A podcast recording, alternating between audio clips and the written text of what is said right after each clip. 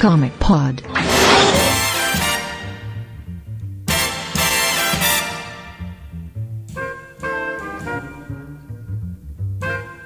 Uau, uau, uau, WhatsApp, amigos comiqueiros. Este aqui é o Delfim e esse é o Comic Pod 122 e meio. E vocês estão ouvindo é, é, é pombo. Conosco está o Matheus Kajima, Olá. o Lipe, Opa! o Adi Scooby-Doo, meu filho, cadê você? e o Pabi. Salsicha! Temos um Muitas Comic meio completamente recheado para vocês. Ah, dessa vez nós vamos ter uma entrevista que é bem bacana com coloristas de quadrinhos. É o Marcelo Maiolo, também a Chris Petter e o bigodudo da vez, aliás, o bigode dele tá cada vez melhor, Rod Reis. E daí eles vão falar sobre mercado, sobre cores. Espero que falem sobre cores, né? E sobre muitas outras coisas. Também teremos comentários sobre o último Comic Pod e, claro, notícias, notícias e notícias. Ah, dois adendos, rápidos, rápidos, rápidos, rápidos. Ah, camisa da Fiction, camisa na Fiction Corporation, ah, 45 reais. Passem na loja, nova camiseta Bat Batman The Bigodator Bat Squad. Não, The Bigodator Bat Squad.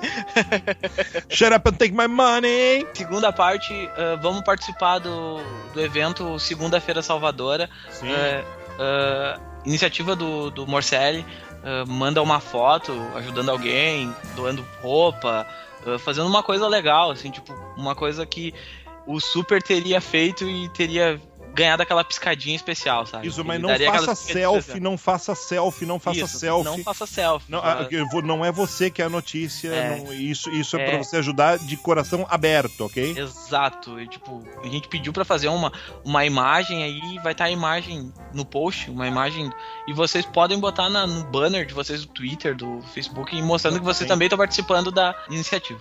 Quanto mais gente participar, mais legal vai ficar, entendeu? Isso, Fale exato. pros seus amigos, não precisa nem, não precisa nem explicar, tipo, apenas que uma boa ação empurrando uma outra boa ação ah, vai fazer com que um monte de boa ação seja feita na segunda-feira. Uma coisa bem legal, descompromissada. Você não vai ganhar nada com isso, a não ser, talvez, um sorriso no fim do dia.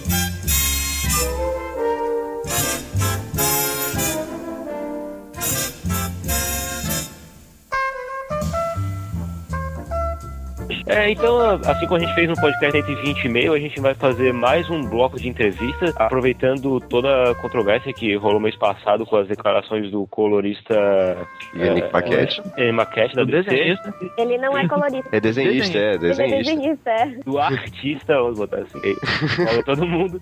É, a gente convidou aqui então três coloristas, é, o Rod Reis, que já é chegado da casa, Mais ou menos, né? é, a Chris Petter Olá. e é Marcelo Maiolo? Ah, Paulo Maiolo, só que tá valendo. Tá. E o Maiolo, que também tá trabalhando na DC. né? Boa noite aí, galera. Eu também tô aqui com o Vlad e com o Fábio. Isso aí. Eu sou ela.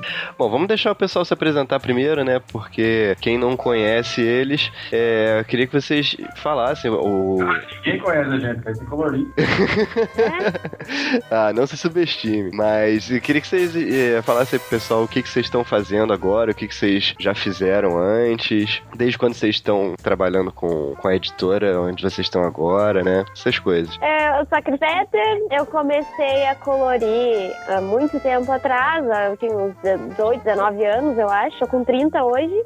Ah, já fiz muita coisa que não vale a pena mencionar, mas mais recentemente ah, os meus trabalhos mais importantes foram Casa Nova, que eu fiz pra Marvel Icons, né? Depois eu fiz ah, vários trabalhinhos de filim, né? Que é aqueles trabalhos que tu pega pra, pra só dar aquela ajuda na, na mensal que tá meio atrasada. Ah, fiz a Marvel Knights X-Men, agora cinco edições, uma minissérie de cinco edições. Ah, e tô trabalhando numa mensal pra Vertigo agora chamada Hinterkind. E trabalhei também na primeira astronauta magnetar que saiu pela Maurício de Souza Produções. E amanhã, dia 30 de abril, vai sair uma antologia da Vertigo com várias mini historinhas de oito páginas que eu não só colori, como também escrevi, junto com a Ana Luísa Keller. Ela desenhou, né? Olha só, isso eu não sabia. Vai sair amanhã. Tá, post lá, tá lá no, no nosso, na nossa pauta. Vai, eu já adiantei. Acho que eu não li essa parte, mas tudo bem. Agora, é isso? Tem mais alguma coisa pra falar? Não, tá bom, tá bom. Ah, tá bom. Tá Vai legal. falar o quê? ó? Tu tá escrevendo? Tô escrevendo agora, ó. Vai. Vamos lá, né? Tem que mudar, tem que. Já que não tem plano de carreira pra colorista, a gente inventa, né? É. Vai lá, Maiola, aproveita e continue. Ah, então vai. Eu sou Maiolo, como você já disse, vulgo Marcelo, ou vulgo Maiolo. É, Vulgo comecei... Hã? O vulgo Marcelo Maiolo. Pode ser. Na verdade é Marcelo Henrique Maiolo, mas isso não vem ao caso. É, então, comecei em 2005 profissionalmente, com editoras que algumas nem existem mais. Como a Cris falou em trabalhos que não vale a pena nem ser mencionados, vai que vocês procuram aí, eu tomo um susto pra vocês verem meus trampos antigos. E na DC eu comecei em 2009, fiz uma HQ do, do Kid Flash com, com Halloween, depois de lá eu fiz Teen Titan, aí fiz bastante coisinha, pra igual que ele falou, eu fiz vários filminhos, fiz aquela última edição do Superman pré Então. New 52, e nessas últimas edições do Superman aí foi quando o pessoal viu o trampo meu e do Diógenes e do Clair juntos. Aí os caras me ofereceram Demon Knight, o Demon Forever Vampire, aí não saí mais da DC. Atualmente eu tô colorindo o Arqueiro Rei, o, o Justice League United, que é o projeto novo do Demar com uma cor, e o Green Lantern Corps, com o Bernard Chang e o, o Van Jansen. Ah, e claro, né, o Arqueiro dele com, com os brothers Demar e André Ah, tem mais ainda. Esse, esse ano também vai sair o, um projeto do, do Luciano Salles, aqui do interior também, chama Lamu 12 Ossos, ou 12 Onças, como queira. E eu tô fazendo umas cores meio esquisitas pro projeto dele. E eu acho que é isso. Ah, é, tô escrevendo também uma história do 3 do Wiz, um projeto de Felicânio que entrou ontem no, no Catarse. Apoiem e compartilhem. Ah, eu também, eu também. Ah, é, tá escrevendo também, né? É, tô escrevendo. É, Ah. Na verdade, a gente tá escrevendo em conjunto, mas eu vou desenhar também, Deus me livre. Ah, ele tem essa história que tá escrevendo? Eu vou. Boa Ah, sorte que pra legal. mim. É, a minha história quem vai desenhar é o Luciano Salles, que eu tô fazendo um lamúrio com ele lá. Uhum. Uma minha história meio trash combina com o trampo dele. Basicamente é isso aí, galera. Legal, legal. Rod, e você? Bom, eu comecei, assim, começo, começo mesmo foi na época que a Trama tava lançando Holy Avengers, Blue Fighter, é, Mortal Kombat, Street Fighter, e eu, meu primeiro trampo de cor foi no Mortal Kombat. Daí eu fui, fui trabalhando esse material nacional que tava saindo, até que alguns anos depois surgiu a chance de, de eu fazer um teste para DC. Eu acredito que eu fui um dos primeiros a conseguir trabalho lá fora. E, sim, comecei com Super-Homem do Ed Benes e até hoje tô, tô firme na DC. A DC nunca deixou de passar trampo, então nunca testei nada na Marvel em outros, outros editores. Você tá na, na liga ainda, né? Isso, hoje eu, assim, recentemente, um dos meus principais trabalhos foi o do Aquaman, né, com, com o Ivan, que recitou o personagem, praticamente, e o, a- no, nos 952, e junto com esse foi o Nightwing do Ed Barrows. Depois, eu, o Ivan foi pra Liga, eu fui, fui com ele, né, o, o Ivan, o Joe Prado e o Jeff Jones, e hoje eu estou apenas com a Liga da Justiça porque eu estou vendo se vai rolar uma, porque eu tô, tô tentando me aventurar também como os, os colegas coloristas a outros, outras partes do trabalho de fazer quadrinhos. Então eu tô com um projeto na, na Image também. Então eu tô só com esse projeto na Image que vai sair em maio e a, fazendo colorização da Liga da Justiça. Legal.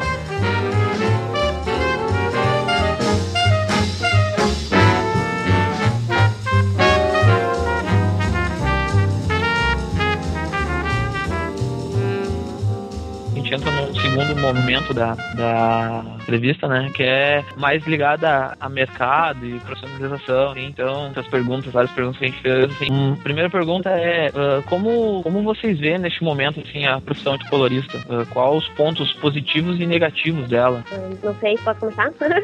Pode, pode, pode ser. Tá, beleza, beleza. Pontos positivos e negativos, deixa eu ver. Ahn, eu, eu, assim, ó, eu acho que os pontos positivos, ai meu Deus, é que vai parecer que eu só tenho pontos negativos.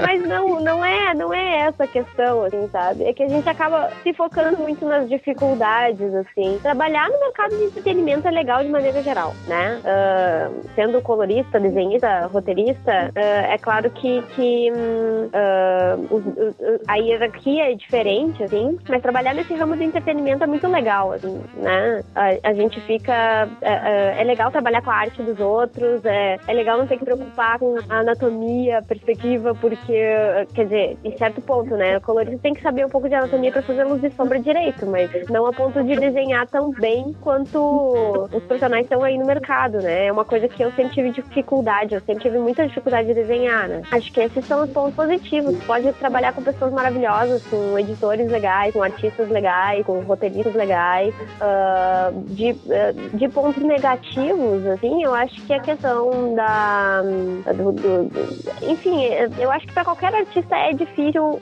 ter aquela. determinar assim, alguns limites para o próprio trabalho, né? Então, a questão de administrar prazo, de administrar o teu horário de trabalho, a quantidade de páginas que vai fazer por dia, ou, ou conseguir controlar, tu não tem como controlar páginas, quantas páginas tu vai receber naquele dia para fazer, entregar no, no, no, no, deadline que o editor pediu, né? Uh, então, até tu conseguir uh, estabilizar essa, essa parte assim, do trabalho é, é, é bem difícil, assim, né? Acho que também entrar no próprio mercado, mas eu acho que isso também, tanto para roteirista, para desenhista, colorista, é a mesma dificuldade, assim. Eu demorei muitos anos até me estabelecer no mercado de verdade, assim. Uh, foi, foi custoso, demorou mais de 10 anos para eu finalmente me estabilizar, assim, e, e, realmente começar a, a sobrar dinheiro no final do mês, né? Uh, e deve ter mais coisas, mas aí eu também não quero zerar o assunto dos outros, dos outros colegas. Vai, Roda, tá muito quietinho, manda ver. Bom, uh, acho que ponto positivo é você fazer parte de uma equipe legal, você ser uma parte importante e ter o reconhecimento dessa parte, de ser essa parte importante pelos seus colegas, né? O, o reconhecimento pela, pelo pessoal, pelos leitores está crescendo. Isso é uma coisa que está é, tá sendo legal também, né? Mas o, todas as equipes que eu trabalhei, é, eu sempre fui muito. É, assim, o pessoal sempre conversava, eu sempre tive diálogo com os editores, com os roteiristas, com os, todo mundo. Então, você fazer parte de uma equipe legal é, é um, um, ponto bem positivo. Uh, você, você sendo o seu estilo, vai depender do, do desenhista com quem você trabalha. Então, não, você não precisa é, ficar cristalizado no, só num estilo. Você pode variar. Você trabalha pro. Pode ver, o, o Maiolo trabalha pro Andréia, é, é um estilo, pro. pro como que chama outro cara? Pro Bernard e agora pro Bernard Chang. É, então é outro estilo. Então, isso, isso é bem interessante, criativamente falando, é, para você desenvolver para não ficar chato também. Né? Assim, a maioria da, da gente faz mais de uma revista por mês, então cada revista é uma parte do cérebro que você acaba, acaba usando. Isso é bem legal também. E quem, e quem trabalha com cor é, é, tem mais um lado artístico. É, tá, assim, é a diferença é você trabalhar com cor e você trabalhar com traço. Acho que trabalhar com cor, com formas, a, abre muito mais o leque de possibilidades criativas é, dentro do processo de, de, trabalho que teoricamente é, é produção. É, todo mês tem que aí, você tem que fazer rápido. E nisso, um lado ruim é você ser o último da fila. Você tem que entregar no prazo porque é, a revista está sendo esperada e você não pode atrasar nem a pau. Todo mundo pode atrasar, todo mundo pode ter problema. Você é o único que, se você atrasar, queima o seu filme. Então é, é uma responsabilidade que quem está a fim de quem está a fim de entrar no mercado tem que estar ciente disso. Você é o cara que o, o editor vai confiar que você vai entregar no prazo. O editor sabe toda a história, não precisa falar para ele, ah, não é justo porque eu vou me fuder e, e eu não dormi, todo mundo pode fazer. Porque a realidade é essa, você é o último da fila e você tem que segurar essa bronca. E acho que é isso que o Maiolo deve ter mais coisa para falar aí. Na verdade, eles fecharam bem o assunto. Eu acho que só uma das coisas que eu diria de vantagem é que, diferente dos desenhistas que conseguem fazer uma edição por mês só, apesar da gente ganhar menos, a gente consegue fazer em torno de umas duas ou três, dependendo da velocidade do colorista, né? Ah, é verdade. Em abril eu consegui fazer quatro revistas sem perder a qualidade. Eu tava com o Constantine também, o Evan Vampire, quer dizer, foi foda. Pode falar foda aqui ou não? Pode, pode. Pode. então foi foda, porque, tipo, de segunda a segunda, como eu tava em transição de revista, eu queria fazer o Evan Vampire até o último capítulo, que foi uma das séries que eu mais adorava. Então, assim, você tem essa vantagem de conseguir produzir mais. Lógico, com a ajuda dos nossos santos flatters, né, não? Não pode esquecer pra galera. A gente tem essa vantagem de ter um assistente aí que estão se profissionalizando cada vez mais. É verdade. Alguma coisa que fode mesmo é estar em último na fila e os malditos royalties, porque a gente faz um trabalho criativo e não recebe como autor. Quer dizer, não em todas as editoras. Basicamente isso. Agora, todo o resto que o pessoal falou é fato, cara. Ser último da fila é foda, é, você tem que segurar o rojão, o editor já sabe disso. Eu não acho que é a melhor opção também você ser um, artista que é, sua única referência seja de salvar o couro e pagar incêndio, mas. Mas, por exemplo, é legal você ter essa relação de seu editor saber que, por exemplo, na pior das possibilidades eu posso contar com o colorista, mas só que assim, você tem que tomar cuidado de novo, você tem que tomar cuidado com isso também pra você não ser o cara que vai varar duas, três noites aí sempre pra nego não montar no centro também, entendeu? Eu sei que, eu sei que os desenhistas do seu trabalho, o pessoal lá, quando atrasa, é que deu alguma dica mesmo. Agora, por exemplo, o, o André, cara, eu tô pintando a edição 32 agora, ele tá acabando a 33, já tá pedindo o roteiro da 34. O Macona eu vou começar a pintar na outra semana, ele já tá começando a 3, quer dizer, então assim, não dá pra reclamar, os caras estão muito adiantados. Então isso me permite aí conseguir umas três revistas com prazo legal. Então assim, igual o Rod falou, a equipe criativa é importante, porque o, o André e o Macona desse jeito, os caras me, me salvam a vida, manja. Os caras me mandam super adiantado. Então dá pra vir caprichar, fazer com calma, ir pra praia quando quer, dar uma folgada, isso aí. Não quando você tem que fazer quatro por mês, né? Ah, mas daí vai dar um jeito, né? é basicamente isso. O pessoal falou é isso aí, só pra somar alguma coisinha. É, tinha. Até pra acrescentar uma coisinha, eu só, só queria dizer que eu, por exemplo, custei muito também a, a me estabelecer no mercado, justamente porque quando eu sentia que o artista era atrasão, eu caía fora. Eu caía fora e explicava por quê. E, e, e, sabe, eu dizia assim, ó, tipo, ah, me comprometi com vocês, mas, mas a verdade é que, né, se o artista não tem responsabilidade, eu também não vou salvar a vida de ninguém, né? E, e isso me dificultou um pouco porque, porque os, os, os editores tiveram que entender que toda vez que eles tivessem, eh, que, eles quisessem me contratar, eles iam ter que ter prazo e um artista responsável pra me oferecer, entendeu? Tá. E, é, e eu no Hinterkind eu também tô com sorte, tô com, tô com essa sorte também, que o artista tá bem adiantado, né, em relação ao prazo. Então, ah, por enquanto tá tudo bem tranquilo, né? Eu, eu- eu acredito que vai ter um, um momento em que o artista vai alcançar, né, a, a publicação, né? Eu acho que vai ter um, vai ter uma,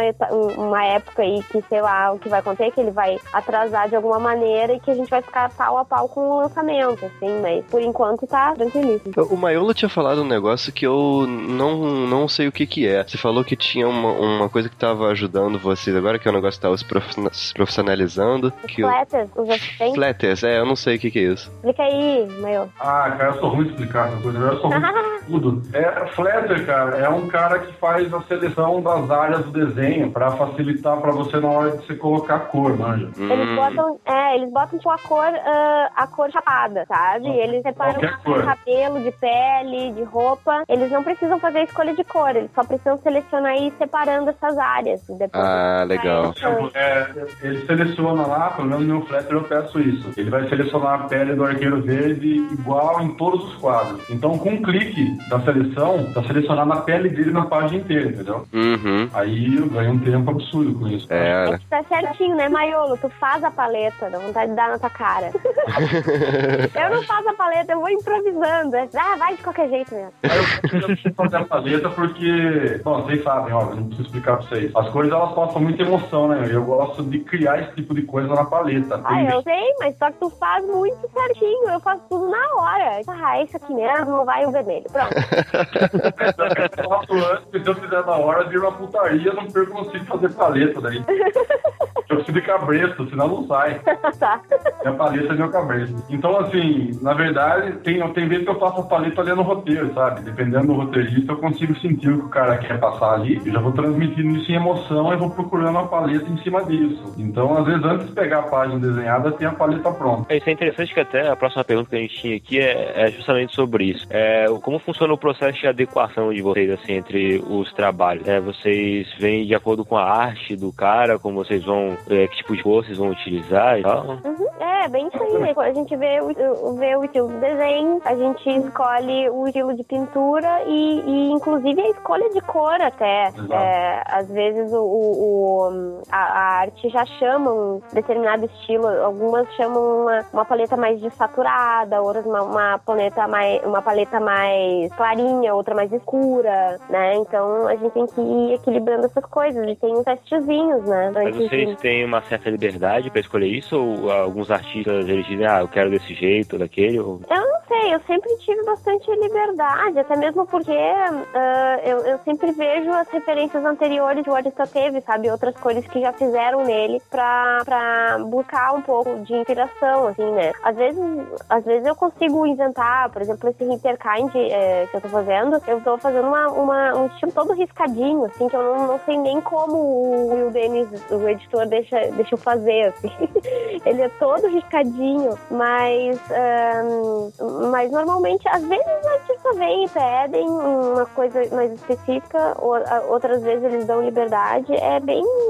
depende muito do artista mesmo. Às vezes tem um que eles nem conseguem imaginar a arte deles em, em, em cores, então eles só largam na nossa mão e dizem, ah, cria o que quiser. Bom, no meu caso, é, eu, eu vejo mais o roteiro, porque geralmente eles, dependendo do roteiro, eles vão pegar o, desenhista que vai com o roteiro. Então, é, é uma, eu, vou na, né, eu vou nessa sequência, assim, ah, uma história um pouco mais de terror. Então, eles vão pegar um desenhista que case com esse estilo e eu vou seguir o que a história, no caso, assim, ah, terror, então eu já sei qual que é o, assim, as cores que eu vou acabar usando. Então, no, no meu caso, cara, é assim, é, é, tem tudo isso que os dois falaram, lógico, volta naquilo que o Roger falou, que uma das coisas divertidas de ser colorista é essa adaptação que você tem que fazer, isso só faz evoluir o seu trabalho. É, eu tento sempre sair da minha zona de conforto, porque é a única maneira realmente do seu trabalho ter alguma diferenciação do que você já fez, entendeu? O que eu costumo fazer é que com desenhistas que pintam o próprio trabalho, tipo o Renato Guedes, o próprio André, ele trabalhava com concept, God of War, ele coloria o próprio trabalho. Eu sempre gosto de fazer uma reunião com esses caras, seja Skype, Facebook, Java 4. Eu gosto de saber o que os caras esperam, sabe? Tipo, o que, que você acha que funciona no seu trabalho? E nisso, eu vou inserindo as minhas opiniões e a minha maneira de fazer, entendeu? Porque no caso do Renato Guedes, por exemplo, do André, que pintava os próprios trabalhos, meu, pro cara começar a pintar o trabalho dele conseguir um nível de excelência, eles já bateram muito a cabeça. Então, tipo assim, é aprender um pouco a experiência deles. Então eu pego o que eles acham que funciona e tento colocar dentro do que eu faço. E aí eu mostro, ó, eu vou fazer isso daqui, beleza? Mas a palavra final da cor tem que ser minha. Na verdade, a palavra final da cor acaba sendo do editor. Mas dependendo da situação, você tem que brigar. Principalmente se mudar muito o que você tá querendo. Agora, com desenhistas, cara, eu, olha, tem sorte. O, cara, o pessoal tá gostando bastante do meu trabalho. Eu tenho uma boa liberdade criativa com eles. Um cara que eu converso bastante mesmo é o André. Mas do resto, cara, o Bernard Cheng mesmo. O cara deu carta branca. O Macone deu carta branca. Falou, ó, se puder evitar color hold,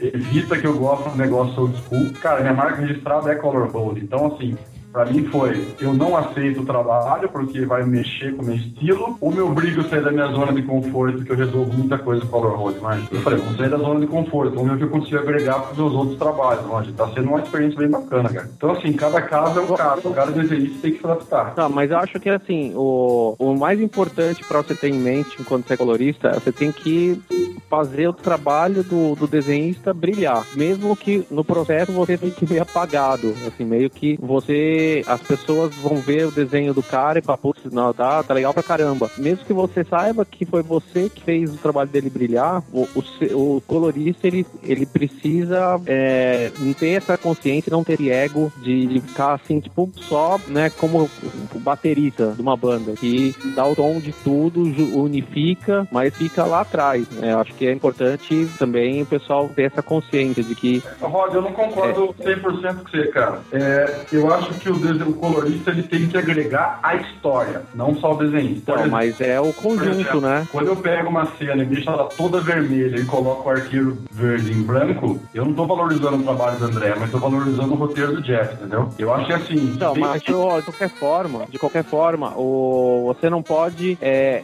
obscurecer nenhuma parte. Você não pode ah, tá. E contra, e contra o roteiro, você não pode, é, sabe, assim, você trabalha com color hold, mas você sabe trabalhar com color hold sem é, fazer o desenho do André desaparecer. Ah, entendi. E você sabe que fazendo isso, você agrega na história também. Com certeza. É, não, concordo. Eu não vou apagar um pra sobressair o outro. A ideia é fazer todo mundo. É, então, eu acho É. que a ideia é fazer, é realmente fazer a revista ficar boa, cara. No final é isso. Todo mundo trabalhando pro negócio melhorar. Uma coisa que eu acho bacana no Arqueiro, e acontecia bastante com o No Vampire também, são duas revistas que começaram bem pouquinho. Na verdade, o No Vampire vendia legal até, mas não era suficiente. O Arqueiro começou a virar é, estrela de venda aí, vamos dizer, depois que o, Lemar assumiu tal. E uma das coisas, geralmente, que eu acho, é isso. Você vê o roteiro do Lemar, o André, ele mexe no roteiro pra melhorar. E o Lemar, as únicas coisas que ele fala é, ficou legal ou não ficou? Tipo, geralmente é, ficou animal, tá qual. E o André é a mesma coisa. Tem coisa que eu mudo no desenho dele, às vezes corto um traço, faço uma coisa aqui e falo, ó, velho, ó, mexi aqui. Ele olha e fala, ficou mais bonito, manda ver. Então, assim, a galera que saber controlar o ego pra fazer uma revista melhor, sabe? Tipo assim, não, não, tem que ser do meu jeito. Não, se do outro jeito vai ficar melhor, por que não, sabe? E acho que isso é legal nessa, nesse ambiente é, cooperativo, que o Rádio falou de novo, de trabalhar com, com uma equipe legal, é isso, cara. Você consegue fazer um trabalho bacana, porque um dá espaço pro outro fazer o que sabe. Não, legal, isso tem a ver com uma pergunta que o Samuel Albuquerque fez lá no, no Facebook, que é quando vocês pegam uma revista que veio de outro colorista, né?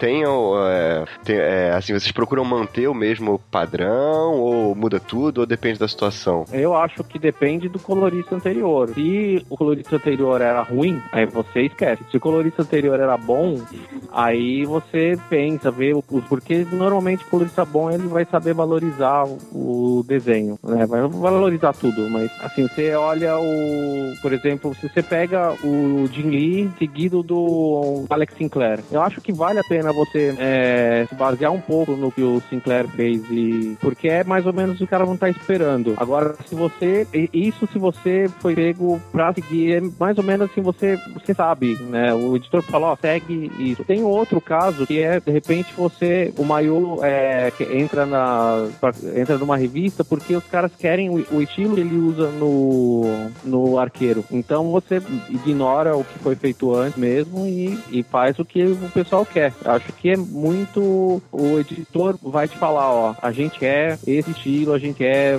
um estilo mais parecido ou assim, a gente quer o estilo que você faz nessa outra revista. Eu concordo e ainda tomo a questão do se o desenhista, se o, se o colorista é ruim, não siga, ou se o colorista é bom, tenta ver as referências. Também tem a questão assim, ó. Normalmente, quando nos pedem pra, pra, pra substituir algum colorista numa revista, ah, como filim, né, que eles chamam, muitas vezes o desenhista também é filim. E às vezes o estilo do artista é totalmente diferente do outro que tava desenhando antes também. E aí tem mais essa datação ainda por cima, né? Tu não sabe se, se tu olha a arte do, do, do desenhista que tá fazendo aquele tapa-furo ali e tu, tu, tu, tu vê o estilo que estava sendo colorido antes e percebe que tem uma discrepância muito grande assim, entre a arte e tu sabe que usar aquele mesmo estilo de cor naquela arte ali não vai ficar legal, né? Então tem, tem toda uma negociação assim também, eu acho que nesse caso, eu acho. No caso do Arqueiro Verde, né, nem, nem o roteirista seguiu o que o outro roteirista estava fazendo antes, então não é o colorista que vai seguir, né? Graças a Deus, cara.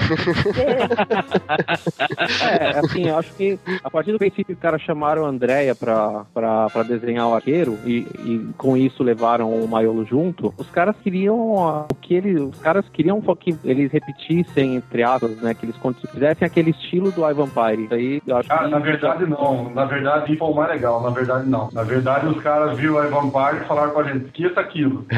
Falou, certo, certo. Tanto é que eu, eu ia ser o colorista, eu fiz um teste, eles não gostaram e eu perdi o verde. Por isso que eu não tô na 17. Porque as minhas cores são muito pesadas pra super-herói. Caramba. É. E aí foi, o André fez o 17, tal, tal, tal, tal, tal. Ele não gostou, ele falou, ó, seguinte, ou vocês trazem mais rolo ou eu tô fora da revista. aí eu entrei na 18. Aham. Entendeu? Então, assim, na verdade, o pessoal gostou do Ivan Vampire, o Chiarello gostou, o Chiarello gostou e tal, mas não é o que eles queriam para arqueiro dele. É, né? Não é, não é muito comum pra uma revista de heróis esse estilo, né? Mas eu acho legal pra caramba. Só que daí, na verdade, o Jeff começou com uma linha um pouco mais pesada, né, não? Então, assim, ele tá fazendo um, um herói urbano um mais denso e tal. Não virou Batman, isso eu gostei. Não virou Batman, mas tipo assim, não tá com aquelas coisinhas de super vilão tacando bola de fogo, mas é um negócio bem mais discreto, porque assim, querendo ou não, a linha que o André a gente segue com o trampo é um negócio um pouco mais pé no chão. Tipo, é super-herói, é pancadaria, tem brilho, tudo, só que é um negócio um pouco mais calcado na realidade. Tanto é que o André deu uma mudada no visual do Arqueiro Verde, do New 52, pra se encaixar melhor com o esquema nosso. E na real o pessoal gostou, os fãs aprovaram, então tá rolando, mas, mas na real, assim, meu estilo é meio esquisito. Ah, mas é que eu não sei também, esse padrão super-heróis pra mim é uma coisa que eles inventam, assim, que é.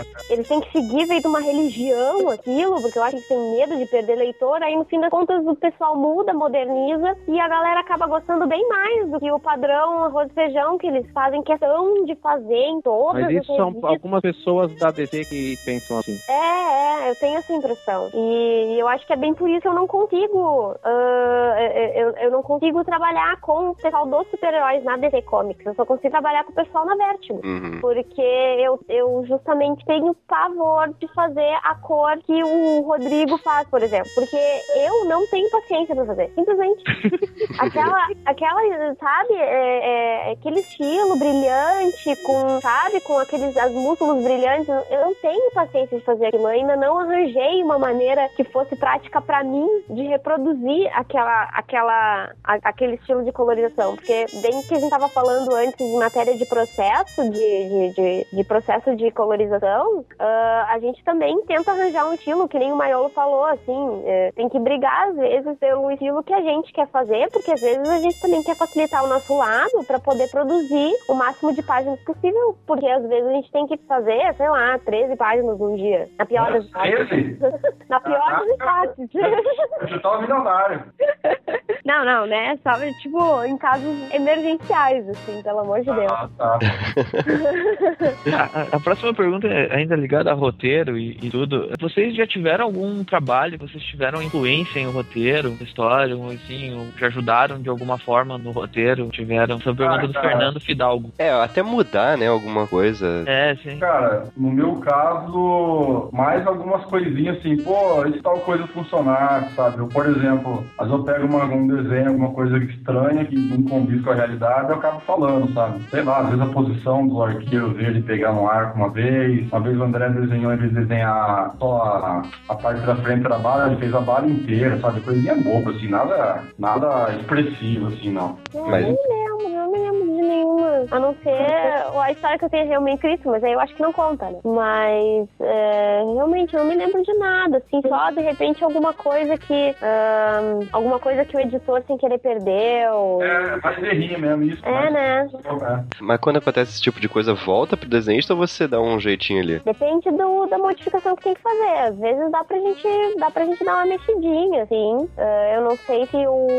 o, o desenhista gosta, né? Mas quando isso acontece, é solicitação do editor. Vai lá e faz pra mim ali na página, por favor. Uh, se não, o, o desenhista manda o patch, a gente chama, né? Que é tipo uma, um recorte da página com o lance consertado ali. E a gente só substitui. O pedacinho tem que, que arrumar. É, isso é, isso é bastante, cara. Acontece bastante. Ah, legal. É. Acontece com você, Rod? É, eu, eu influenciar alguma coisa na história, não, porque com o tempo eu, eu prefiro ficar aqui no meu canto, fazendo minhas coisas. E assim, eu só faço a cor. Vocês decidam a história aí, vocês que, sabe, assim, não, não, não, não me interessa muito, não. Mas o, essa questão de mudar acontece, assim, comigo aconteceu muito mais já. Hoje em dia não acontece muito de vir erro, é, assim, na, na última hora pegar alguma coisa. Teve uma época que desenhistas faziam muito a gente com cigarro e mulher com decote, aí eu tinha ir lá e subir o decote e tirar o cigarro da boca. Mas isso até isso, tipo, diminuiu também, que eu acho que o pessoal ficou meio esperto. Teve uma vez, quando eu, quando eu entrei na cena Teen Titan, é, tava trampando com, com o Bené. E, cara, chegou uma. Eu tava pintando aquele. Ah, nem sei o nome daquele moleque moleque lá, velho. Static Shock, Shocker, sei lá. Ah, sim. Static Shock. É, acho que é isso, o molequinho que anda surfando lá, né, azul. É, esse aí. Isso. E no roteiro não falava que o cara, o... não sei se o não conhecia o personagem também, eu não conhecia. No roteiro não falava se a irmã dele sabia ou não que ele era super-herói, mas aí o cara desenhou tipo umas duas páginas com o cara vestido super-herói. Tipo, o editor chegou e falou, pô, mas o cara tá. A irmã dele não sabe que ele é super-herói. cara, tinha que redesenhar o cabelo do cara, o olho do cara. Não lembro o que aconteceu lá. Nossa. Ele né, tava enrolado, eu falei, ah, dá conta? Dou. Eu redesenhei o carinho as três páginas, velho. Ainda bem que foi a única. Legal. Kajima, vai fazer a próxima? É, a próxima pergunta é sobre métodos de colorização, se vocês preferem usar colorização digital, física. É, É, hoje em dia todo mundo faz digital, né? Mas, assim, se vocês começaram com a física ou, ou fazem de vez em quando, como é que é isso, né? Não, o que o, que- o que está acontecendo bastante hoje em dia é que o desenhista, ele, alguns desenhistas gostam de fazer uma, uns tons de cinza com aguada, né? Então você vem, chega com a, arte já com, com os volumes, tudo já definidos, com, com uma, e com aquela textura de, de aquarela. Adoro. É, o gente- Gabriel Alta faz, fazia no X-Men e eu demorava 15 minutos a colorir uma página dele. Nossa, eu não suporto. É, facilita bem.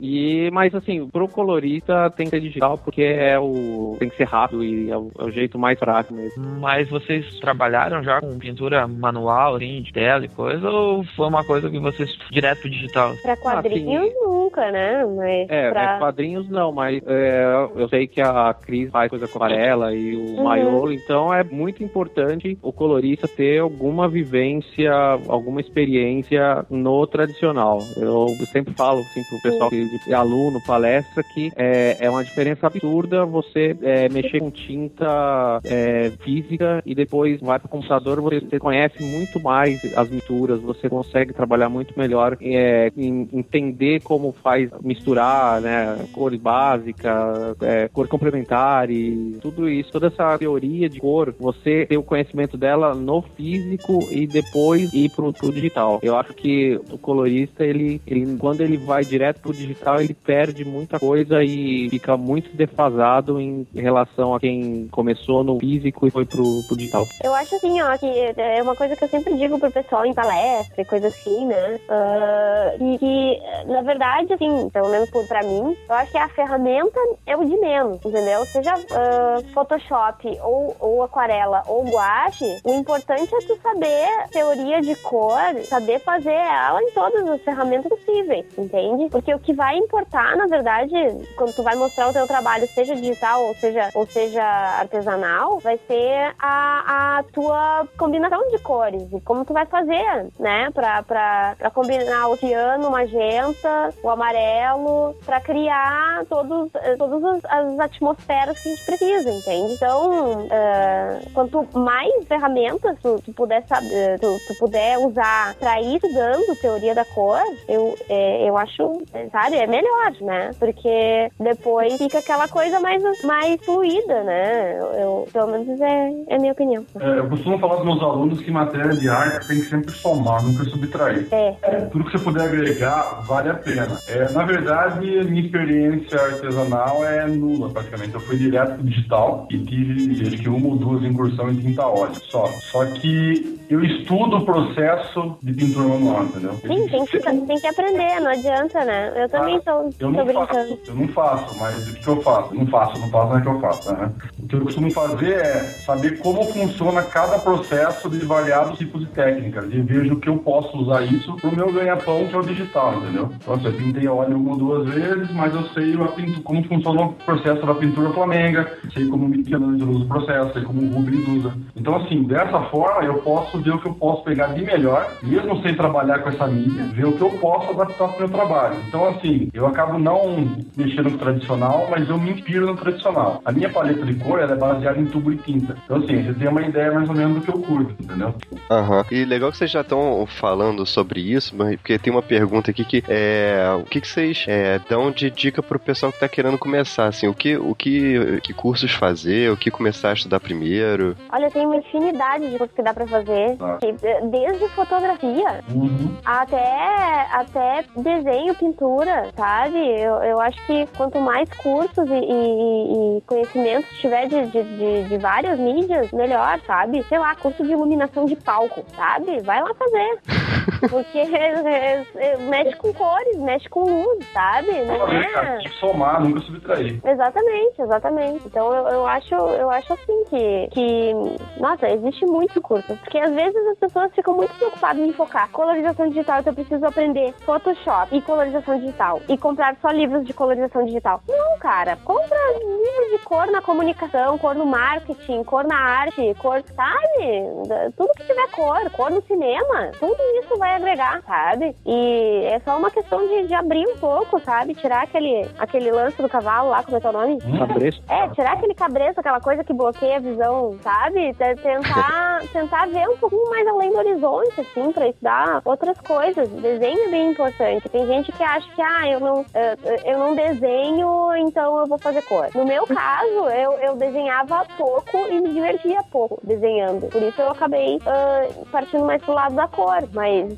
mas de qualquer maneira, eu soube, sabe? A teoria de desenho. E eu, e eu tô desenhando agora, voltei a desenhar há pouco, sabe? E, e tô gostando disso, sabe? Percebi o quanto eu aprendi nesses anos colorindo sobre anatomia e desenho, sem querer, assim, né? E acho que é isso, falei demais. É, o importante é você saber que não é Photoshop. Photoshop você consegue aprender rápido e. É tipo tabuada, né, Rod? É, não, se você passar, pegar um, um tutorial e ficar treinando numa noite, você consegue já pegar o básico, tranquilo. Uhum. Mas é, você tem que trabalhar com cor, você, tá, você tem que entender como funciona a cor, é, teoria de cor. Tem cursos relacionados com isso, na Quanta mesmo tem o do, do Davi Kalil, que é de teoria de cor. Então, eu acho que é uma das coisas mais importantes é isso. Outra coisa é, eu vejo pelo, pelos workshops que eu, que eu costumo dar, se você não sabe desenhar, não ter o mínimo do básico, você não consegue colorir, porque você vai ver um rosto, você não vai entender como a luz e sombra funciona nesse rosto.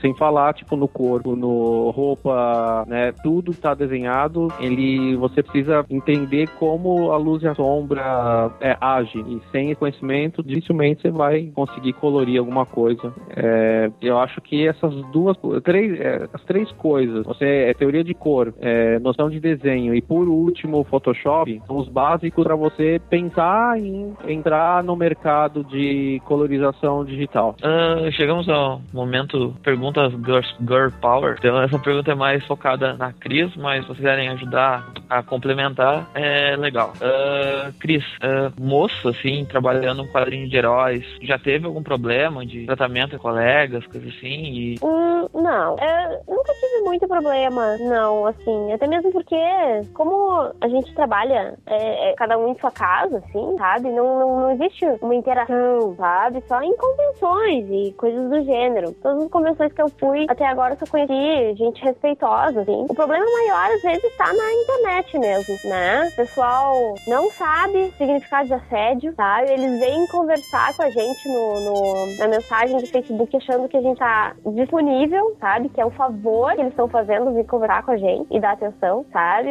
Ahn, comentários a respeito da aparência são constantes, assim, são desnecessários e constantes, mas o problema maior realmente é na internet e, e é com fãs e coisas assim. Com os meus colegas de trabalho, eu nunca tive problema, sabe? Pelo menos, porque eu, eu, eu, eu sou assim, tipo, é, às vezes tem um problema, assim, sabe? Que é, às vezes eu quero ser meio brother dos meus colegas de trabalho, assim. e, e isso às vezes causa umas estranhezas, do tipo, né? Tipo, tu não é brother, é uma mina, sabe? É brother sim, velho.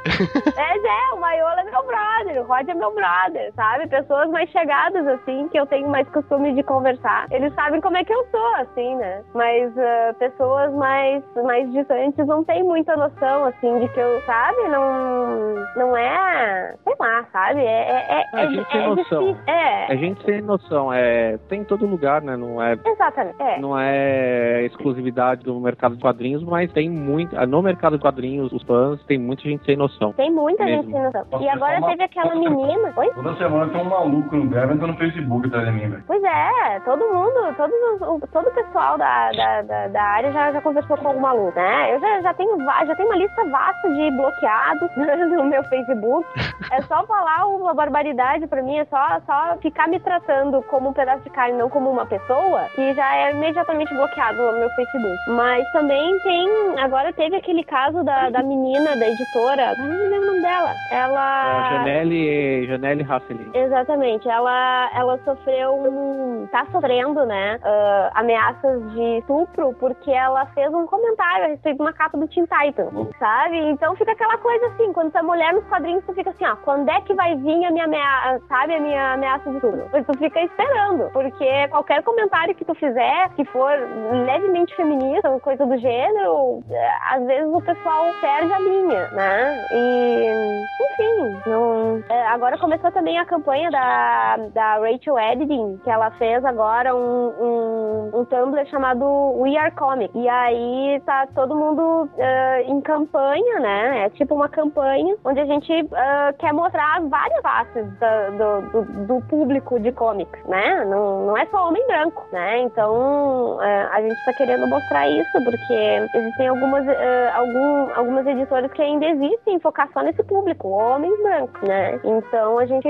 só tá. só- só- a gente fica brigando um pouco sobre isso, assim, porque eu acho assim, eh, questão de mulher nos quadrinhos não é muito diferente de, de, de um homossexual nos quadrinhos, ou, sabe? Ou na vida, né, no caso, né? São, são é, tipo, minorias, entre aspas, né? Eu não acho que, que, que as mulheres nos quadrinhos sejam uma minoria, porque cada vez mais é só ir no Google e procurar e tu acha uma infinidade de artistas super talentosos, assim, que quer chorar quando tu vê o trabalho delas. Então não, não acho que seja uma minoria, só, sei lá, é só não é o foco, né, do pessoal. Aham. E por falar em, em polêmica, né? é, teve essa situação do IN Paquete, né? No mês passado, que é, a DC distribuiu né, uns formulários para os artistas para saber o que, que eles estavam achando tudo. E o Paquete foi e falou que achava que a DC não, não valorizava os seus coloristas, né? Que a Marvel, por outro lado, valoriza muito mais. O que, que vocês acham disso? Vocês acham que ele tem razão ou que ele tá exagerando? Cara, não sei se é questão de valorizar o colorista, é questão de pagar o colorista por um trabalho autoral.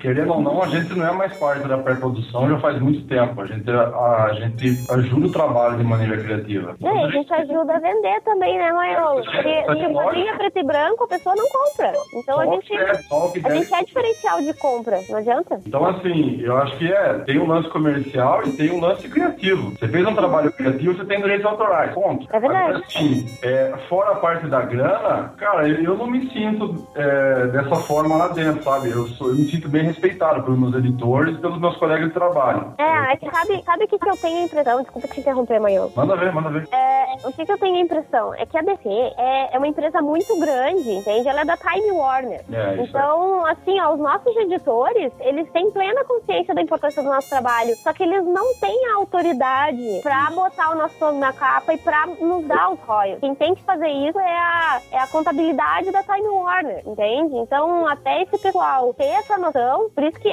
foi tão importante a gente ter ah, respondido aquela pergunta. Eu até, ah, quando eu- ah, a gente recebeu a pesquisa, eu falei com outros coloristas e eles estavam falando assim, vamos pedir todo mundo a mesma coisa pra ver se, se a Time Warner abre o olho pra esse problema. Porque realmente a, a, a Marvel, ela já dá o que ela chama de incentivos, né? Não, ela nem chama de royalties, ela chama de incentivos e ah, ela bota o nome na capa. Eu, todas as vezes que eu fiz algum trabalho pra Marvel, meu, meu, meu nome foi pra capa, entende? Então, ah, é só essa questão. E também, ah, outra coisa legal que eu achei que eles estavam reivindicando era a questão de, de mais destaque para os nossos nomes na hora do de, de, de fazer divulgação das, dos títulos, né? Porque às vezes o colorista passa em branco. Eles falam do roteirista, fazem entrevista com o roteirista, fazem entrevista com o artista, o colorista quem é, ah, não importa, né? Então a gente estava pedindo isso basicamente na pesquisa. Uma coisa legal que está acontecendo é quando é de ver de, desenhista levantando essa bandeira, porque se você vê muito colorista também falar, vai parecer que a gente tá tipo, tipo chorando, migalha. Uhum. E não é, e aí quando você vê tipo, os desenhistas, eles vão na internet, que nem o Yannick Paquet fez, e falar, pô, o meu colorista salva minha pele várias vezes, deixa o meu trabalho mais bonito, ele merece a consideração de receber pelo trabalho, ele merece a consideração de ter o nome dele do lado do meu, na, numa capa, é outra coisa. Assim, é, a, a questão toma uma, um outro tamanho, né? De realmente, não é tipo, hum, eu sou colorista. É. é, sabe?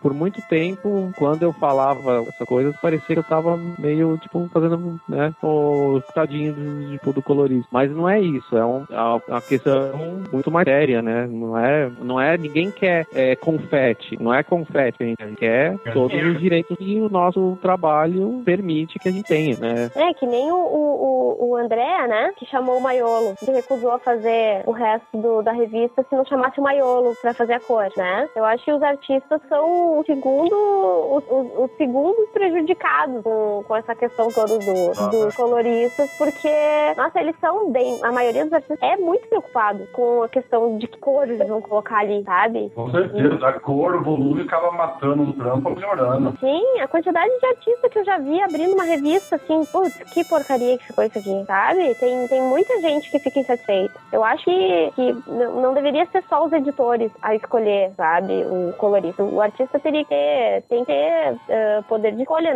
nessas horas, assim. Ele sabe o que funciona melhor com a arte dele. Exatamente. Aham, uhum, legal. É, então, para terminar essa parte, depois a gente vai para umas perguntas mais rápidas, só queria que vocês falassem um pouco dos trabalhos que vocês estão fazendo agora. É, a Cris com uma história mais autoral aí pela Vertigo, o Rod que vai lançar Cal agora pela, pela Image, e o Marcelo Baiolo também tá fazendo um projeto aí pelo Catar, vocês falaram antes, puderem falar um pouco sobre esse projeto. É, então, é, tava falando no começo lá. Primeiro tem o projeto 321 do Felipe Canho, no qual eu assino uma história como roteirista. É, minha primeira incursão transformando história em roteiro. Na verdade, eu sempre trabalhei com criação de história, mas nunca para uma mídia específica. Né? Na verdade, eu sou um nerd clássico e nas histórias todas para RPG. Então, enfim. E o projeto do Felipe é bem legal, cara. Tá juntando um time monstruoso de artista nacional e vários gringos também para fazer. E o legal é assim, é, vão ser histórias rápidas, chama 3, 2, 1, porque são histórias de três páginas, dois personagens e um plot twist no final, sabe? Uma reviravolta. E pelo que eu sei, são mais de 10 histórias. Meu, o time tá um absurdo. O, os roteiros que Felipe tá ali, ainda. São coisas muito bacanas. Eu acho que vai valer a pena. E mais lá dentro dos mensais tem o projeto Lamudo do, do Luciano Salles, que fez o Quarto Vigente. O cara, vocês não conhecem, vai não procurar, que o trampo do cara é sensacional. E é uma história de amor um pouco diferente do convencional, como é que se espera do Luciano. Eu tô fazendo umas cores bem, bem, bem foca, vamos interior aqui. Basicamente é isso, pessoal. Bom, é, eu continuo na Liga da Justiça com o Ivan Reis, né? Mas eu tenho também esse projeto que vai sair em maio, que é, é o Cal, vai sair pela Image, o roteirista é o Kyle Higgins, que é o que o pessoal conhece do Nightwing, e o Alex Eagle. Sim, quem me acompanha nas redes sociais já tá sabendo, já viu página, já viu desenhos e artes, né? Tá muito lindo, ó, tá muito lindo aquilo ali. Obrigado, obrigado. É tu tá fazendo a cor também? Fazendo tudo, desenho, tudo. Tudo, tudo? A arte ah, tá toda muito minha. legal, tá muito legal. Nossa, mas dá um trabalho assim. Imagino. É outra coisa. É, quando você faz, quando você assim tá fazendo a cor, hoje em dia é muito automático para mim. E não tem, não tem tanta energia é, mental assim, que cansa. E fazer uma arte um quadrinho, do primeiro quadrinho que você vai lançar, é, eu, a primeira vez que eu vou lançar é, arte sequencial, que é toda a minha arte e responsabilidade, até uma coisa que quem tá ouvindo, quem pensar em fazer isso, saiba que é, não é fácil não. Mas eu espero que o pessoal curta, sim, vai estar tá vendendo na Comixology, é, provavelmente mais é, alguma hora no futuro vai ter versão em português, mas quem lê inglês e quem está acostumado a comprar na Comixology vai ter lá e aí você comprando você também vai ajudar esse projeto a ir para frente. Esse é o mesmo projeto, Rod, aquele que tava no, no Catarse No naquela Catarse. época? Da Sim, Liga? Sim, é o, Ah. mesmo, é o mesmo projeto. Legal, legal. Assim, o que aconteceu é que na mesma época, ao mesmo tempo que foi feito a campanha do Catarse, o, foram feitas as discussões lá e o, ver ia rolar por qual editora. Então acabou que não, não- não rolou o Catarse, mas a Image curtiu e agora vai, vai sair primeiro lá. Mas já tem editora aqui de olho já e sim, tá terminando a série lá. Provavelmente aqui vai, vai, vai sair em português. Legal. Vai lá, Cris. Bom, então, é, agora eu tô trabalhando naquele meu livro teórico que eu consegui ahm, é, o fin- o financiar pelo Catarse, né, que é o uso das cores. Vai ficar pronto em junho. Eu ainda tô produzindo, colorindo pra, pra o título Hinterkind da Vertigo, que tá saindo, já tá indo pra edição 8, eu acho, já tá sendo publicada. que mais? Ah, nossa, agora eu tô, tipo, também, ah, como o Rod falou, tem aquele lance, assim, 13 anos, 14 anos fazendo a mesma coisa, colorindo quadrinhos, tem uma hora que a gente fica no automático e precisa arranjar coisas pra ir se desafiando, né? Então eu criei esse projeto do livro teórico e também tô fazendo um projeto ahn, com a Ana Keller, que chama Pata Suja, que era pra gente começar, uma webcomic, a gente vai começar assim que o meu livro do uso das cores estiver concluído. Ah, aí eu, eu coloco lá no, no- Eu divulgo mais a página no, no meu Facebook. Ah, também. Ai, agora que chegou minha hora, eu- me deu um branco. Mas eu também tô participando do 321. ah, vou desenhar e colorir uma história, vou participar do roteiro também. E, e agora também amanhã, dia 30 de abril, vai sair a antologia da Vertigo, que a Vertigo agora vai fazer uma minissérie de quatro edições de, de antologias. Cada uma dessas, dessas, eh, dessas edições vai ser dedicada a uma cor primária, né? Então a gente vai começar com ciano. Então vão ser eh, várias histórias de oito páginas com o tema ciano. Pode ser o nome do personagem, pode ser qualquer coisa que, que, que enfim, eh, tenha a ver com essa cor. E eu consegui escrever com a Ana Keller uma história de oito páginas. A Ana desenhou e eu colori. E a editora é Sarah Miller, então é um time só de meninas. E a gente fez uma história bem legal chamada Revolt, que se passa no universo smoke punk que a gente criou, né? Um smoke punk barroco, assim. Nossa. É. então, não posso falar muita coisa a respeito, porque são só oito páginas, afinal de contas, né? Mas vai sair amanhã e dá pra comprar pelo Comixology. Eu não sei se vai sair, porque a Panini, aqui no Brasil, porque a Panini parou de publicar Vértigo, né? Então, não sei se vai sair aqui. Eu acho que o melhor vai ser comprar online mesmo, ou pela Amazon. E acho que é isso. O resto das coisas são meio secretas pra falar, mas tem um astronauta doido, sair no final do ano, que isso eu posso falar. É. é, não é que a Panini tenha parado de publicar Vert, né? Parou com a série mensal, mas os A encadernados continuam, continuam, né? Encadernado Uhum. continua. Ah, então vamos ver, de repente, quando terminar essa, essa série, eles, eles façam um TPB bonitão com as quatro cores. É legal. Legal. Ah, vamos chegar num terceiro momento, a gente né, tá alongando muito, então vamos pra um momento que é perguntas rápidas, respostas rápidas, coisas pra dar uma agitada. A gente, respo a gente responde ao mesmo tempo, assim. Você, bah, você responder ao mesmo tempo, ninguém vai entender nada, mas pode tentar. tá, a primeira pergunta é do Eric Milheirão, é, leitor do site. Ah, ele pergunta quem inspirou a arte de vocês, artista. Ai, meu Deus, tudo mentira. Eu não vou, não vou dar o nome de uma pessoa. Ele sua, talvez. Maiolo. Nossa, velho, essa pergunta louca. Eles sempre perguntam, né, qual é a única referência. Não tem uma, tem várias. Não tem uma. Todo dia antes de começar meu trampo, eu, eu fico olhando a referência, cara. É, tem de tudo. David Fury, é claro, dos americanos, pra mim é um dos maiores. Mas tem a Trish Mulvey, tem a, Elizabeth Braithwaite, se ela se pronuncia assim. E depois os europeus, que são né, o cara que é o mais curto caçar trampo, que, eu, que eu sempre me, me surpreendem. Mas não tem um nome específico assim, não. Beleza, Rod. Bom, é, é, pra, pra resumir, sim, tem muito mais do que isso, mas eu vou colocar quatro nomes que ah, na atualidade sim, são os principais no meu momento de artista. É, Jim White, Bob Peake, Bill Noto e Bill Sienkiewicz. Tem a Laura Martin também, que é muito boa. Legal. E o trabalho que vocês acham que mais marcou vocês, Cris? Peraí, trabalho nosso? É, Ah, tá. Meu trabalho no Casa Nova, com certeza. Maiolo. Cara, são dois, eu acho. Acho que é o Ivan e o Demon Knight. Porque o, Ivan, o Demon Knight me trouxe o, Ivan e eu consegui colocar a minha marca e fazer o que eu curto. Mas eu acho que foi o Ivan. Legal, Rod. Ah, eu acho que foi o Aquaman. Uhum. E pergunta do José Santos, qual o trabalho que vocês acharam mais chato? Ah, mais chato? Chato de fazer, né? Não Sim. que. Nossa. Ah, é o que eu tô fazendo, eu, eu, eu, eu acho que os que eu tô fazendo autoral agora são os mais chatos, são os que trazem mais, como é que eu posso dizer, é, satisfação pessoal, sabe, e profissional, mas ao mesmo tempo eles têm um estresse, uma carga muito grande, assim, que eu acho que é justamente o que o, o Rod tava falando antes. Uh, tu, tu acaba tendo muito mais responsabilidade, acaba sendo chato, né? Depois colher o, colher o que tu plantou disso é legal, mas fazer, sabe, produzir, todas essas coisas que a gente inventa, a gente fica, por quê? Por que a gente inventou tudo isso?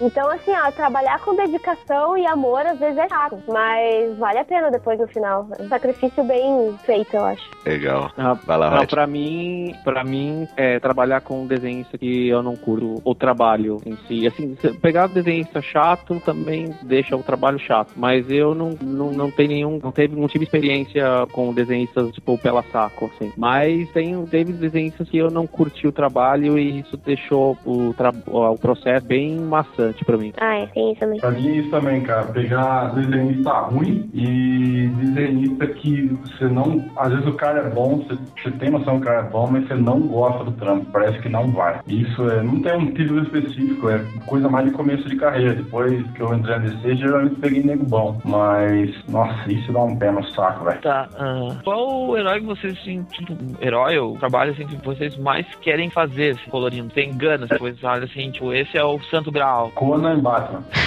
Uhum.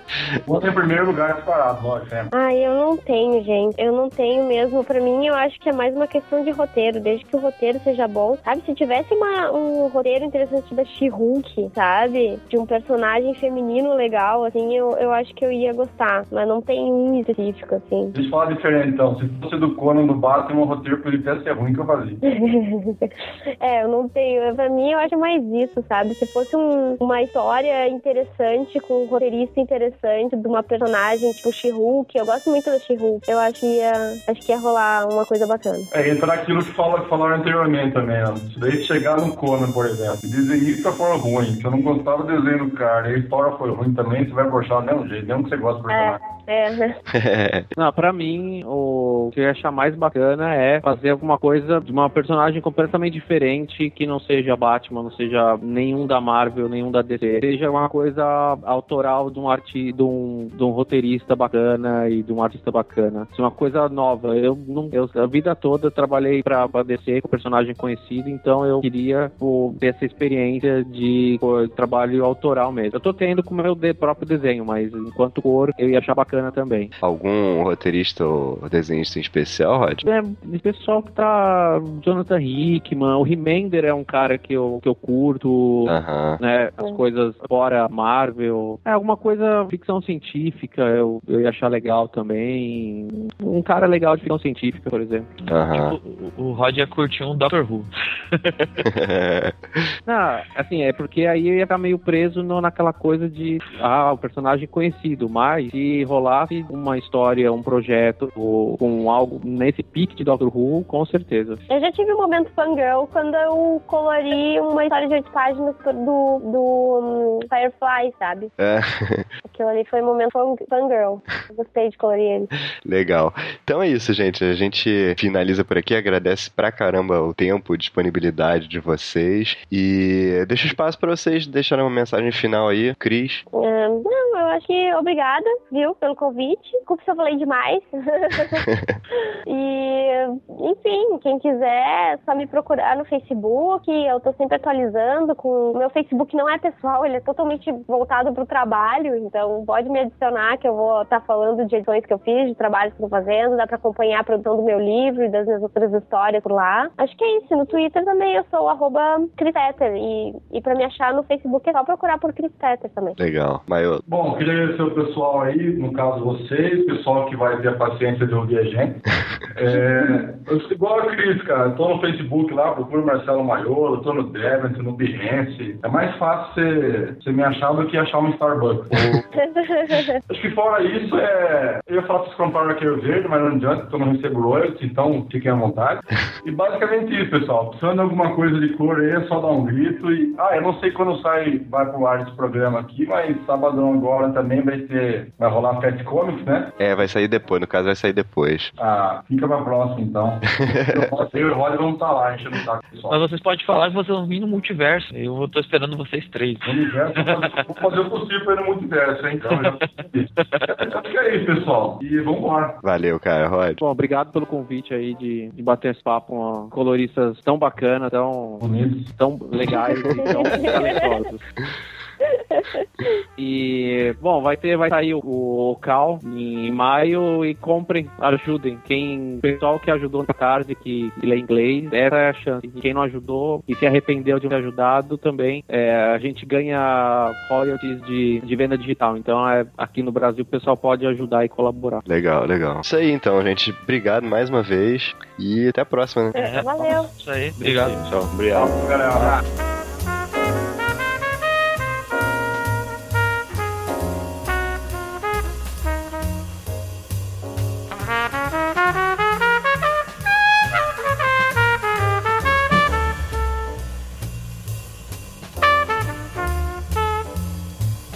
Acho que menos de uma semana depois que a gente gravou o último, último meio, saiu a notícia da, da compra do Comixology pela Amazon.